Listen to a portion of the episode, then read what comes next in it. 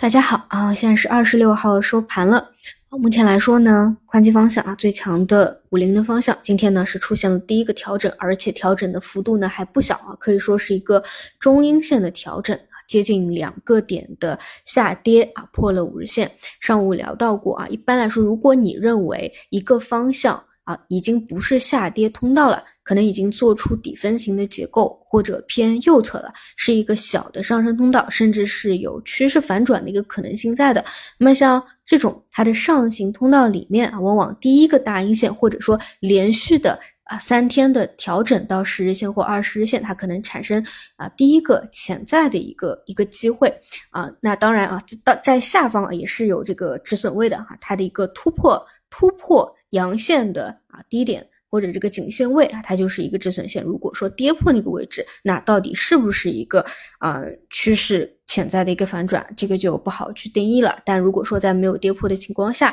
其实呢，往往啊都还是以看啊这个回调的机会为主。那反之，如果是下跌通道啊那种反弹到啊这个压力的上沿放量的，你们就得去注意一下。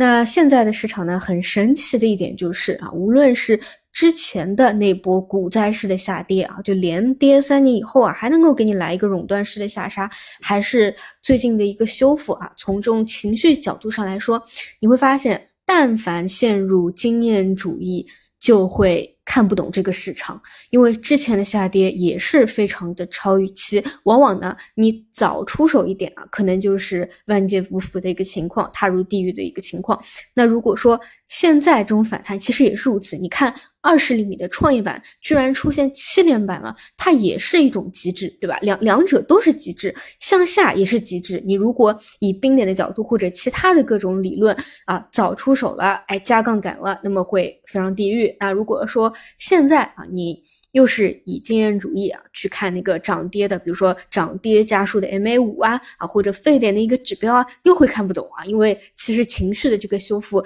有。个别的个股其实也是很超预期的。我个人理解呢，是还是跟现在啊，就这几年的一些创新的产品啊啊量化的发展啊都是相关的啊。量化助涨助跌，之前下跌的时候可以非常的凶残，如果有回补的话，你也不知道它会回补到哪里去，所以就导致了更加极端的一个暴涨暴跌的一个情况。所以就是就是，如果是从短线情绪角度来说啊，这种情绪角度来说，真的就是。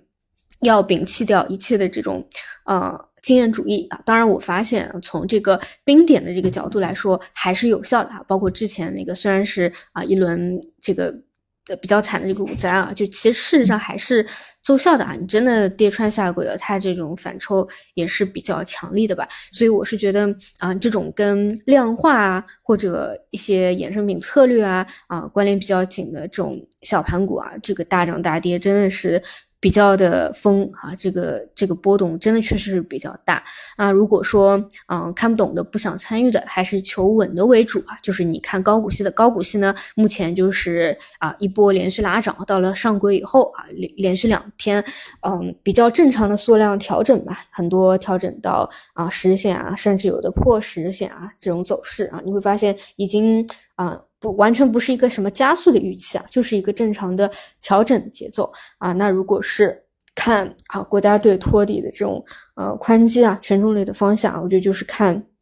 五零啊什么时候能够呃调整到十日线啊啊这种位置，可以看看后面能不能够还有个延续吧。整体来看是一波拉涨以后啊震荡盘整啊这样的一个一个结构。总体来说呢，市场嗯还算是。比较良性但我觉得现在最大的一个问题就是还是高度结构化，所以嗯，做高股息的啊，做这个嗯微盘股的啊，然后做其他啊权重的方向啊，都是还是以自己的这个方向看图说话为主吧。好的，那么以上就是今天市场的情况，那我们就明天再见。